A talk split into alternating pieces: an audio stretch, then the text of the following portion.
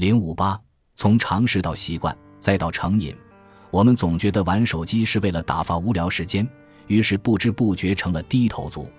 事实证明，玩手机确实可以打发时间，不用花钱也可以玩到免费的游戏，看到有趣的动画。我们可以用手机联系家人、朋友、工作上的伙伴，也可以通过手机查询公共交通的换乘路线、明天的天气。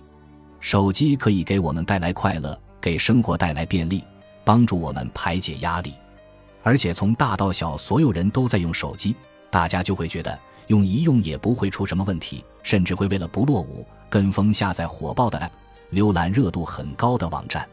这一点其实和香烟很类似。曾经有一段时间，吸烟十分流行，尤其是在成年男性群体中，在一九六零年到一九七零年的巅峰时期。吸烟者增高达百分之八十，工作、走路、聊天，不论哪里都能看到叼着烟的人。而对于吸烟者来说，从尝试到习惯的转变是很快的。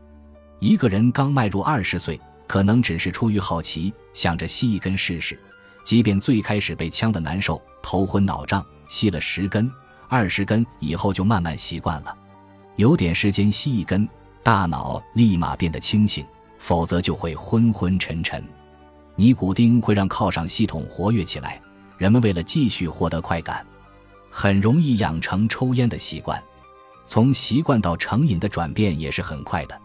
没有烟可以吸时，人会变得心情烦躁、坐立不安，会难以集中注意力，感到不安与莫名焦虑。这无疑不是戒断症状。然而，一旦成瘾，是很难凭借自己的意志戒掉的。因为吸烟会对健康产生影响，同时也会造成二手烟等问题。如今的社会已经不提倡吸烟了，吸烟率大幅度下降，随时叼着烟的人也几乎看不到了。然而，这并非个人意愿导致的结果，而是社会变化带来的改变。周围的人都不吸烟了，所以我也不吸了吧？这种心理无疑是一种压力。人们会敏锐地捕捉到周围集体的变化，也正是这种无形的压力，让他们觉得。既然大家都在用手机，我也应该用手机。不过也不能全部归结于压力。香烟是嗜好品，你可以选择不吸；但手机是必需品，它已深入生活，你很难选择不用。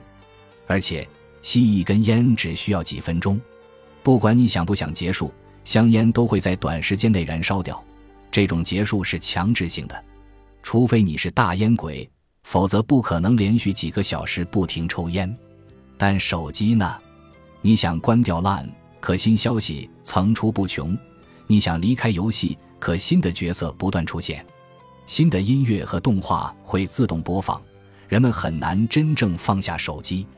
也许刚开始抱着尝试的心情拿起手机，但不知不觉就被无尽的波涛吞噬了。在下一章中，我们将会看到更多的案例。